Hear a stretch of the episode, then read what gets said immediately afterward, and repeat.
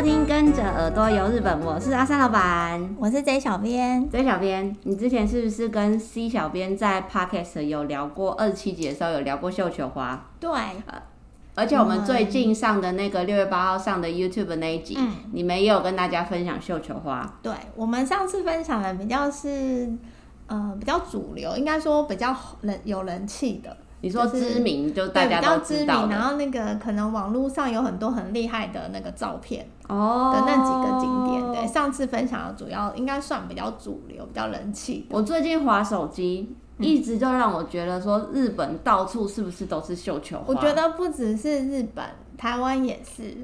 你不觉得最近一直在被洗版？可能因为我们追我追踪比较多，都是可能在日本的，嗯、可能布洛克或者是住在那边的什么 YouTuber 啊、嗯、或什么的，然后他们就不断的一直打卡，就是超多绣球花的景点。我想说，怎样？现在是满地都是，是不是？因为刚好就是六月，就是绣球花的季节。花期它是不是很长？它很长哎、欸，它好像从五月多，然后六月多，一直到甚至到七月，就是。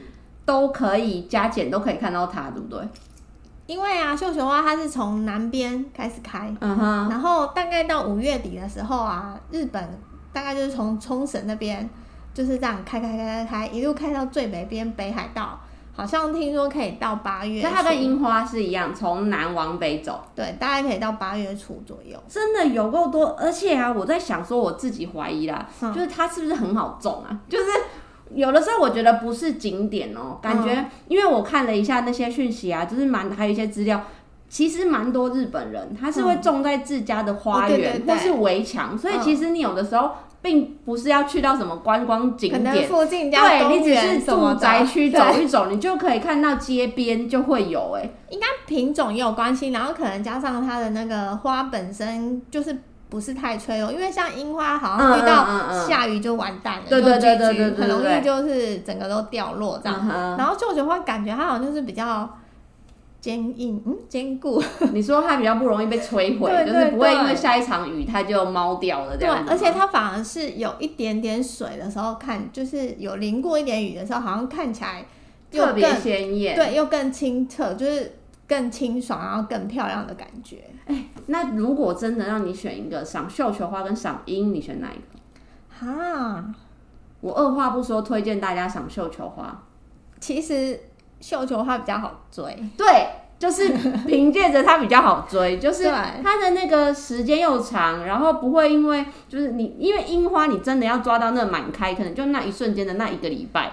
但你又好不凑巧，万一你要去的前一天下了大雨，就又没了。对，可能很容易就整个毁掉。就是太早去呢，你看到花苞；太晚去呢，你看到长了绿绿的叶子。就是樱花，我觉得真的困难度太高了。我觉得那个绣球花，就是它颜色又很多，白的、黄绿色的、蓝的、紫的、粉的、红的，其实它很美。然后。就是又花期又长，而且它不容易不容易被毁掉，然后不容易失败啊。就算你没有整个大景，你单纯拍可能一部分，一坨吗？因为、欸、你不要说一坨，它其实有的，它很容易长成，比如说爱心形状，啊、或者是就是你要你会抓它的角度，对对，它只要一株花或者什么。很容易也可以拍得出美照。Uh. 我觉得这一点的话，可能樱花比较困难一点。樱花真的我觉得太难了。然后你知道绣球花有那个吗？它有花语，你知道它的花语是什么？我不知道，你现在要说的跟我想的一不一样。但是你知道我查到的资料说，因为啊，就是绣球花，我我查他们有一种品种非常的厉害，有一种品种它在。长出来的初期，它是黄绿色，同一株花哦，它是一开始是黄绿色，对，它变色，它然后会变淡蓝色，再变深蓝色，然后最后又会变绿色，就是同一株花，它会不断的生长过程中会这样变色。所以呢，日本有一种说法是说，因为它会不断的变色，所以它就是很像有一种很容易变心的外遇的负面形象，哎，善变，有一部分对对，很善变的这样子。但是但是他们说，因为绣球花。它都是聚集在一起生长嘛，嗯、就是全部大家都会长在一一坨一坨这样一起的，嗯、所以也有那种家人团聚、那种欢聚的那个意思。应该是说就是有各种不同的说法。嗯哼，你刚刚讲的那种负面我也有看到，嗯、因为他就说，通常我们看到的绣球花比较属于冷色系，像蓝色、紫色那种比较冷色系。对，然后他们就说那个反而有给人家有种那种冷酷。OK，对，或者是你刚刚讲的会吗？蓝紫我不觉得看起来冷酷，就是冷色调啊。嗯嗯，对，然后可能比较无情的那种感觉。对，可是因为我查到，因为他们就说，因为呃，绣球花有很多不同的颜色，然后我查到的是它每个颜色都有代表就是不同的含义。我们刚刚讲的可能就是比较负面，但是我刚我现在讲的要分享的是就是比较正面的。他说白色就是有宽容。嗯哼，对，然后粉色，白色感觉真的蛮宽容的，对，看起来我都觉得整 片很宽容，就是很舒服啊，对，对。然后粉色呢，就是比较像有活力、活力的那个少女女性。然后蓝色，我刚刚讲说冷色调可能有可能有不好的含义，但是我又查到蓝色又有有一个。它有正面的意思，对，就是跟我刚刚讲的，因为绣球花不是花季比较长，然后比较不容易被摧毁嘛，对，然后它就有说象征坚毅不摇的爱，哦，对，然后蓝色还有另外一个意思，也有神秘，然后高傲的那个意思，嗯、然后绿色，我觉得，哎、欸，你有看过绿色吗？我觉得绿色，其实他们有点是黄绿黄绿，哦、不会是绿。就是你想象中的那个那种很青绿的，对对对对对，他的话就是比较正面，就是专一的爱。哦，所以我觉得有时候你去赏花的时候，虽然说不是因为我本身不是很懂的花，我不懂花语那种之类，但是几个比较大的花，然后有时候要去欣赏的时候，可能我觉得查一下它的那个花语，我觉得也蛮有意思的。哦、对，哎。我看到资料，他们说啊，有一些就是日本人也是在母亲节的时候，当然一般就是正常，大家跟我们一样都是会送康乃馨，可是他们这几年流行送妈妈绣球花，是哦，就是因为像我刚刚说的，就是有点家庭团聚的那一种意思，所以他们也会送妈妈绣球花。我觉得要是我身为妈妈妈，我也不想要收到康乃馨，我想要收到绣球花，因为它真的很漂亮，很像你拿到就是那种捧花的那种感觉啊。我觉得，因为可能绣球花本身的那个颜色吧，再、嗯、加上它之呃日本他们就是改良很多品种，对对对，我看到，我看到有那种品种就真的蛮，呃，不是像我们一般看到，它就真的改到很有层次，然后看起来就是很高尚，嗯、就是你你收到的话会觉得它很像艺术品，对饰品的那种感觉。嗯、我很逊，我实际上真正真正只有在日本看过一次，就是绣球花。我好像也是没有太多次，但是可能比你多一点点。你一定比我多啦！看你们上次分享的那个，我就觉得有够多，有够漂亮的。有有的是去过，有的是我们想去。嗯哼。对，我在之前那个五十二集的时候，有跟大家聊过日本的水族馆嘛。嗯。那时候我介绍横滨八景岛。嗯。就横滨八景岛这个地方，它也是一个很著名的绣球花的一个地方。哦，有有有，我记得你好像有分享过。对，它这个地方啊，它号称它居然是神奈川县最多绣球花的地方。真的吗？真的，网站上写的。如果有问题，请找他们官网的人。就是神奈川县绣球花最多的地方就是横滨八景岛，然后在它的这个园区里面啊，总共有两万株的绣球花，嗯。然后它也有很多不同的种类。就是我觉得那个鹅绣球这个品种的绣球花很特别，就是鹅绣球的那个鹅是额头的那个，我以为你要说那个不是不是那个天鹅的鹅，它那个额头的鹅的这个鹅绣球这个品种啊。鹅，绣球的那个“呃”这个，我怎么一直在重复？额头，而这个对额头的这个字，在日文有一点点那种相框的那个意思，哦、对对对。然后，所以它的这个额绣球是这个花，不是我们大家想象的会长成一束像圆圆，我刚刚说捧花的那个样子，嗯、它是中比有点比较平面。嗯，然后中间是密密麻麻的嘛，然后四周就相框那样，然后长有点像蝴蝶花瓣的那种感觉，那种。哦、有看过。对，那个叫做鹅绣球，我觉得那个也很漂亮，虽然不是圆滚滚的，中间一它比较平。然后对，比较有点被围起来，要让大家比较好想象，就比较像向日葵的中间那种平平的那种感觉。然后那也是有颜色的花，然后周边它就是很多围一圈，对，围一圈，所以它叫做鹅绣球。然后还有西洋绣球，所以很多像白色、蓝色的绣球花在那边。今年他们好像是现在正在六月四号到六月二十六是他们的紫阳花季。嗯哼，我觉得这个地方我很推荐，就是一家大小去，因为它又是水族馆，对，又有游乐设施，妈妈想要赏花、拍一些完美照也都可以，所以我真的很推荐大家可以去这边呢。八景岛，那我下次、啊、我下次也要选绣球花季的时候去，顺便赏花。对啊，就是又可以赏花，然后又可以玩，我觉得超方便的。那你还有，因为你已经之前有聊过那个比较呃主流的绣球花景点，然后也有在 YouTube 跟大家分享过你们精选的，嗯，那今天你还有那种遗珠的吗？遗，我今天想要分享的是，我觉得呃有一点特别，然后跟可能大家比较平常比较少看到大家分享的。哪里？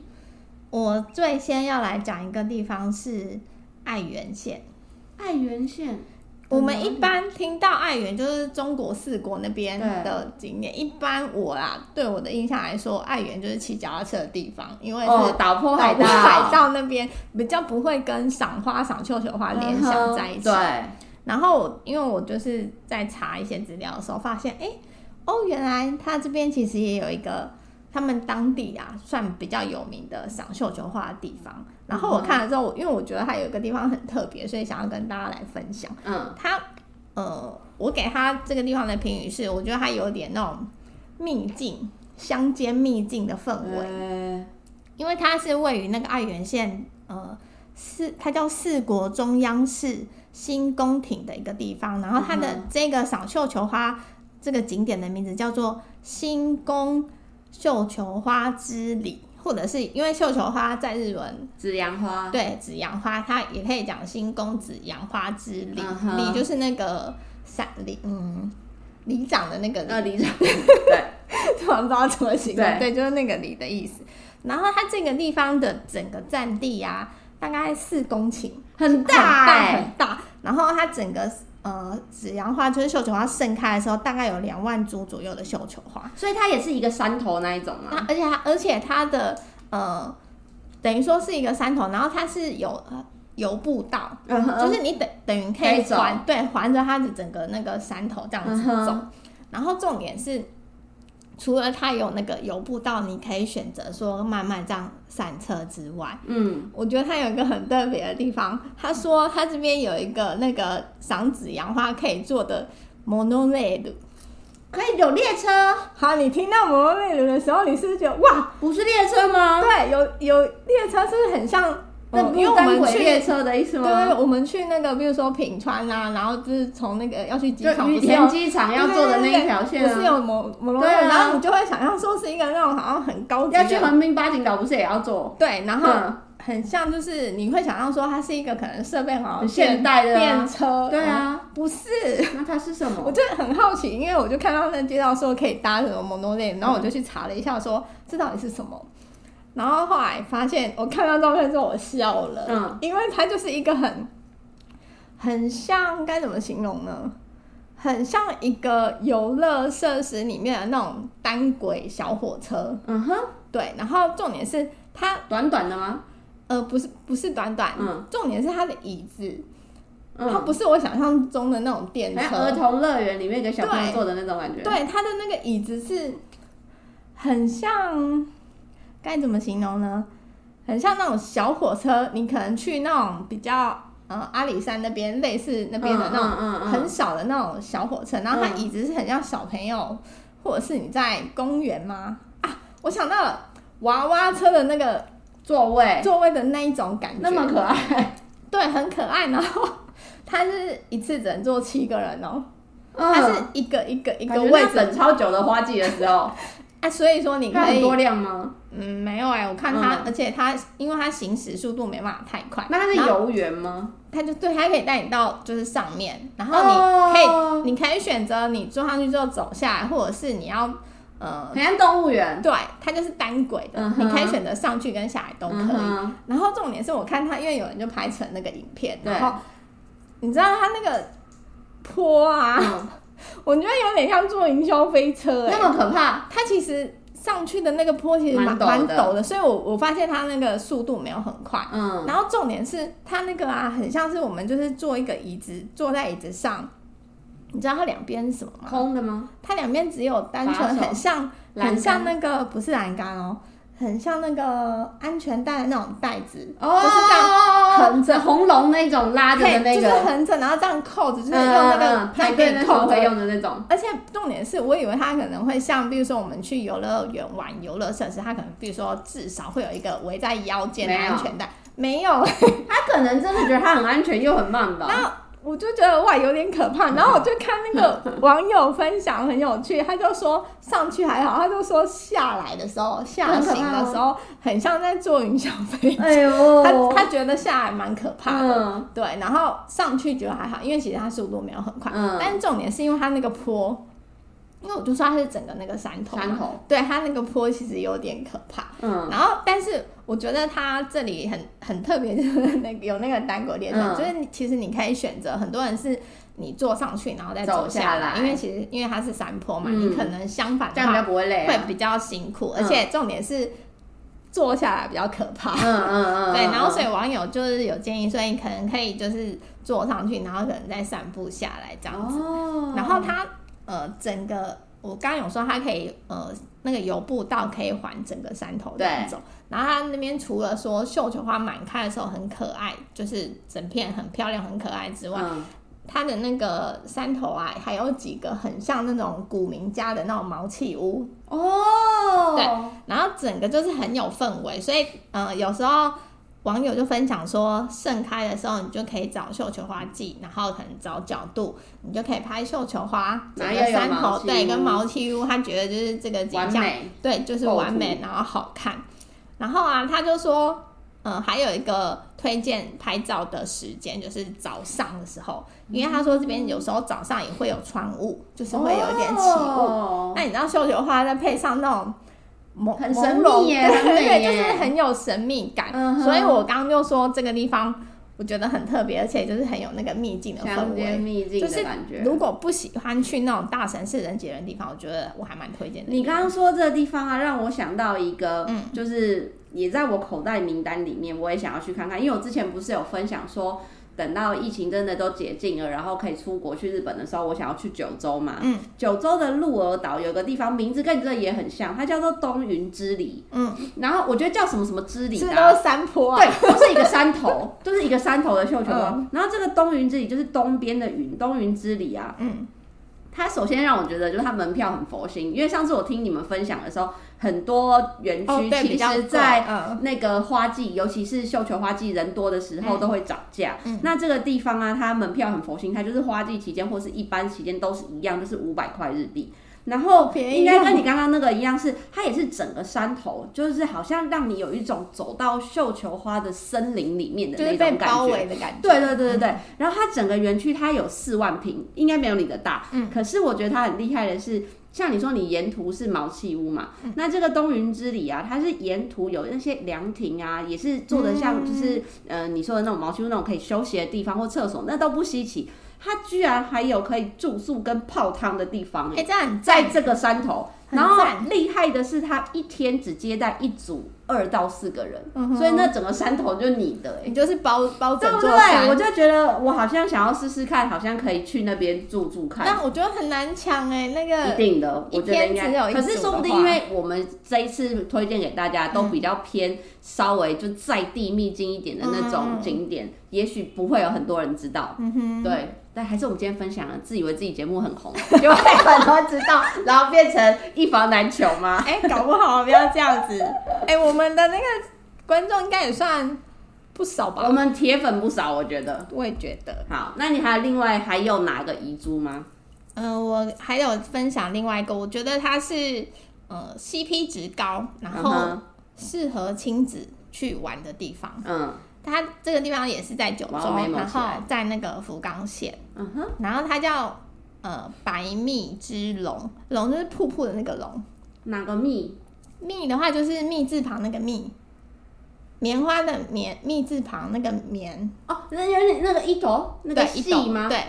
有点像系列的那个系，然后比如上面那一撇那个。蜜，那是国字念蜜，然后它日文的汉字也是这样写，还是白蜜之瀑布喽。没错，嗯，我觉得它很特别的地方是，它就是在瀑布，除了可以看瀑布之外，然后也可以赏绣球花的景点，因为很少很少绣球花配上瀑布。OK，对，然后它这个地方啊，一般我们想说，哎、欸，看瀑布的地方是不是要在很深山？嗯，没有，这个地方我觉得它很很方便去，很佛系，对，很方便去。嗯，它距离停车场走到那瀑布只要五分钟哦，而且它呃在绣球花季的时候，它一下车，你走去那瀑布的那个途。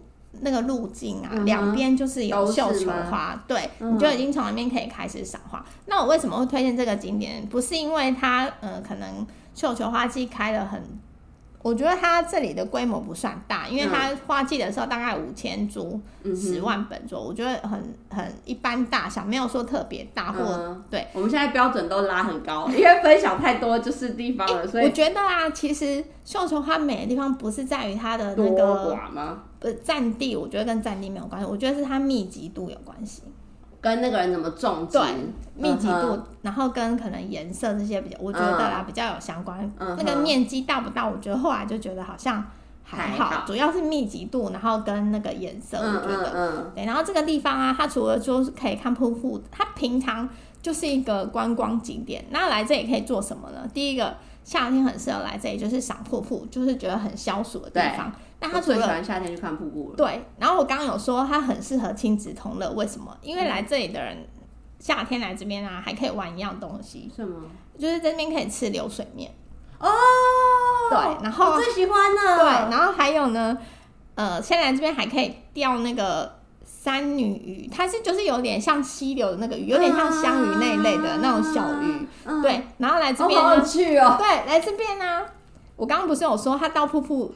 不用五分钟，对。那你从那个停车场下去的时候，你就会先呃走到一一半的时候，你就可以看到店家，嗯。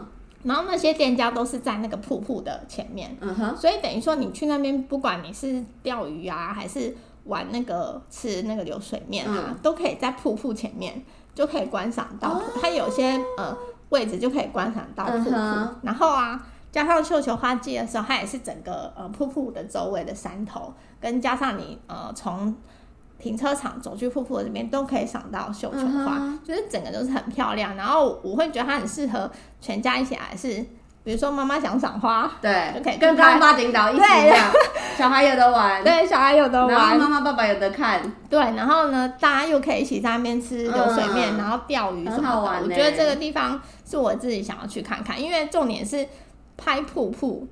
不用走很远，嗯、这个这个就光这个就都要走一段山路啊。对，所以我觉得这个地方之后解禁的时候也可以去看看。我有一个地方要推荐你，哪一个地方？就是啊，在宫崎县的远见半岛，嗯，有一个叫做桃园乡甲的地方。那个甲就是一个山字边，在一个甲乙丙丁的那个甲。嗯、桃园乡甲这个地方，嗯，为什么我觉得你会喜欢呢？为什么？因为啊，它有。刚刚虽然我们说那个占地不是最大的重点，但是它有四个东京巨蛋那么大。哇！然后啊，它还可以眺望日向滩的景色。你知道我为什么要推荐你了吧？你就是喜欢看，就是有蓝蓝紫紫的绣球花，然后配上有海景啊，那个很容易拍到很好看的照片。然后我觉得这个地方啊，它很神奇的是，它是一个在地当地人叫做川崎清香的这个先生，他一九九八年买下这块土地，私人弄出来的。好厉害！四个东京巨蛋，他把它弄出来，我都想这到底是瓦霍亚，你知道吗？四个东京巨蛋很大，超大。然后它总共种了八十种，有两万株的绣球花。可是你知道，就是绣球花就真的会一直开，一直开，然后变成它即使一株，可是它会开出很多朵，还很多枝这样。它有两百万枝哎，哇，两百万朵的绣球花。所以为什么又要推荐你的第二个点？是因为据说在停车场前面就是一整片的绣球花田，哇一样就又是不用买门票。对，我最喜欢这种不用走很远的。对，你在停车场那里的时候，你就会看到绣球花田，然后它的那个整个园区的这个感觉就是有一点你走在田间小路，嗯、可是左边这块田也是绣球花，那一边那块田也是，它是算田的哎，我觉得。就是太酷了，就很像走在呃乡间，不是稻田哦，嗯、是旁边每一块都是绣球花田，然后什么颜色都有，感觉有一点密集恐惧的人不要去的那种感觉。光想象觉得应该很美。对，我觉得它是很漂亮，然后它是呃，从五月底一直到六月底都是它的花季。嗯、然后它网站很贴心，它把它从二零一五年，就是蛮多年前，每一年都记录它的满开的时间是什么时候。嗯、所以从二零一五一直到现在看起来啊，你只要六月的第一个礼拜到第二个礼拜之间去，嗯、都可以看到最美的绣球花。有、欸、真的绣球花真的很好追耶。对啊，它绣球花只有一两个礼拜，一两个礼拜，一千我觉得也还好。对啊，嗯，我觉得真的解禁之后。明年看看有没有。还有一个，还有一个，我想推荐大家。宫崎县有一个地方，我刚刚说的也是宫崎嘛，那个叫做桃园乡甲嘛。嗯、现在这个地方叫做都井甲，都就是东京都那个都，嗯、然后井口井水的那个井。嗯都井甲这个地方，嗯、它这边呢、啊、有一整条的绣球花路，然后它是当地的志工们种的，所以它总共在这附近，它都是以蓝紫色系为主，嗯、哼就种了就整条花路有一万株的蓝紫色系的绣球花。哇但是我为什么会想要来这里？就像你说的，因为我每次出去玩，不可能是只有我们自己啊，就会带小孩啊，带家人，嗯、所以都井甲这个地方。它其实它最有名的是，它有三百年来野生的日本国家天然纪念物，就是那叫做玉骑马。野生的马就在这个都井甲这个地方，嗯、然后三到八月，尤其据说，我不知道该怎么形容，你知道，四到五月是马最会生孩子的，这叫产季吗？这不叫产季，这我我突然间想不到，就最会繁殖的季节就是四五月，刚、嗯、好搭配到就是绣球花的这个季节，嗯，所以如果说我们五六月去的话，幸运的话，你就可以看到有绣球花，然后有海景，然后还有。野生马的小马 baby 耶，哇，是不是很可爱？那也很就很适合亲子。对啊，然后这边它是不收门票的，嗯、可是它就是有用一个呃，假设保护野生马的这个名义，然后收停车费，嗯、所以一台车大概四百块日币，我觉得很便宜，超便宜，还可以顺便去宫崎县最南边的这个都都井甲灯塔，嗯，它是九州唯一一座可以参观里面的灯塔。哇，据你知道吗？据说日本全国也只有十六座灯塔可以进去里面。我我有听过，我有听过很少灯塔可以进去。对啊，但我不晓得少到那么少。对，然后九州只有它。然后这边的纪念品啊，我个人一定觉得我去了一定会买，就是他会卖那个小马的纪念钥匙圈，而且是看起来是皮革制的那种漂亮的，不是平的。对对对对对对对，是好看的那一种。哇我超想去的。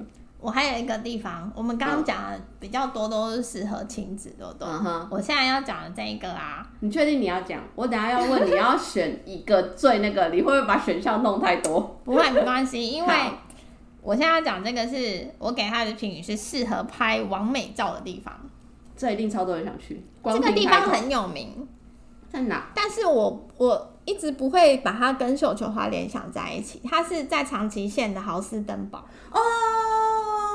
我我知道它很有名，但是我小时候去过，小时候参团的行程都会去啊。对，很多那个旅行的行程，去九州的行程都会去豪斯登堡。你就很常看到这个名字，可是因为我一直没有去过，但是我对它的印象就是只是一个好像很有名的观光景点，然后很欧式乐园。对对对，很欧式的一个地方这样子而已。我对它的印象，因为我没去过。然后后来，它是不是郁金香也很有名？对，对不对？郁金香好像花季。都有不同的花，然后他们都会办，比如说郁金香的对什么节、什么花的那个祭典活动，对。然后他，我后来才发现，他绣球花其实很有名。他今年的办这个花季绣球花季的时间是在五月五月五月二十八，五月我讲的 嘴飘，五月二十八到六月二十六这之间，就是现在就是他们的那个绣球花季的期间。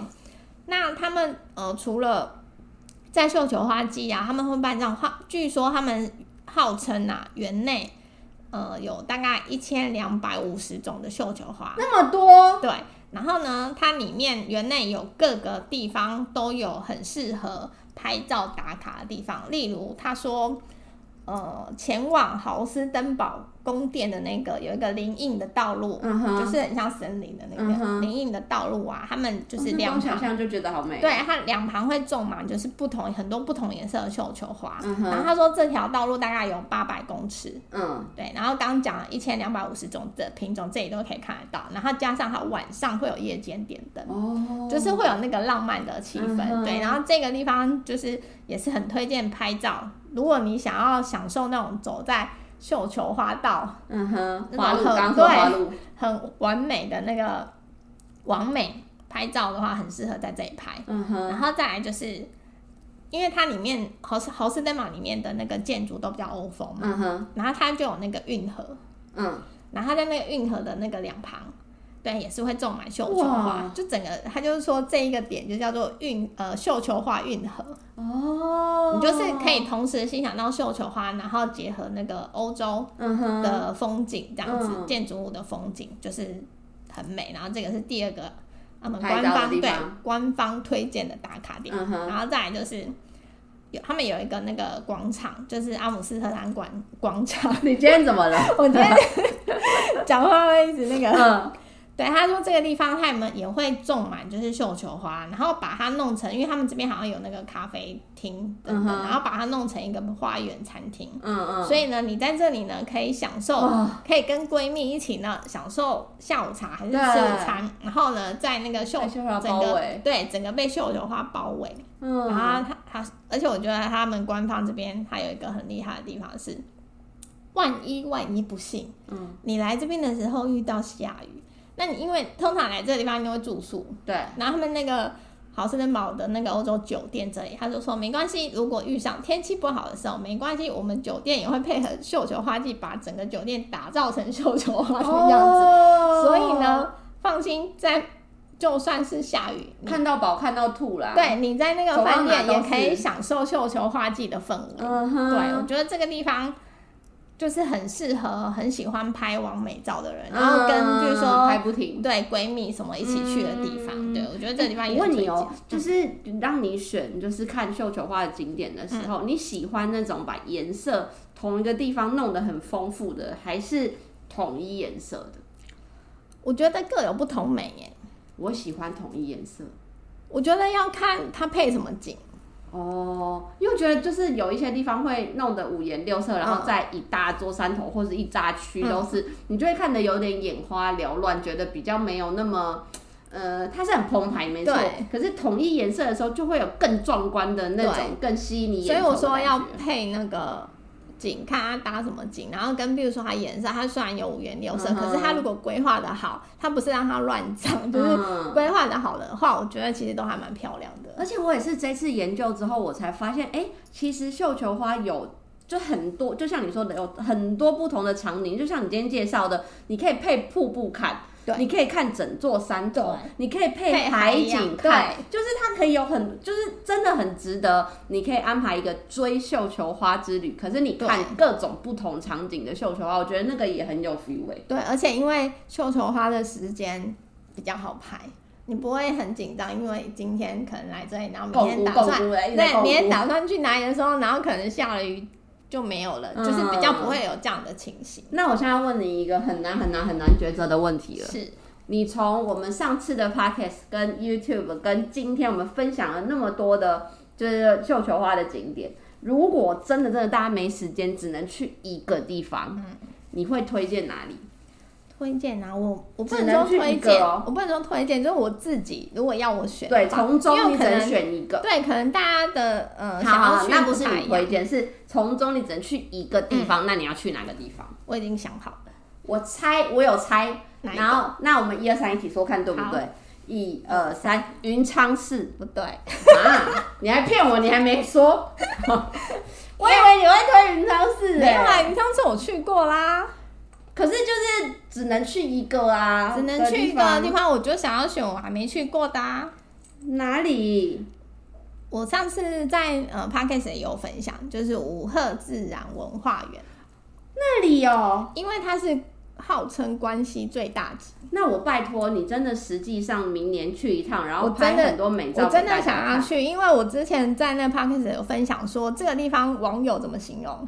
就一目万珠，对，没错。不是，你知道为什么我有点惊讶你选这里吗？为什么？虽然网友分享他一目万珠，虽然你们说他很厉害，嗯，但我 always 我看到的官方照片或什么的都不是那么好看呐、啊，就是给我的感觉有一点点像我刚刚说的，就是颜色有点就是乱七八糟的，应该是很多，然后各自松散的长着的那种感觉，我就觉得它很美，因为。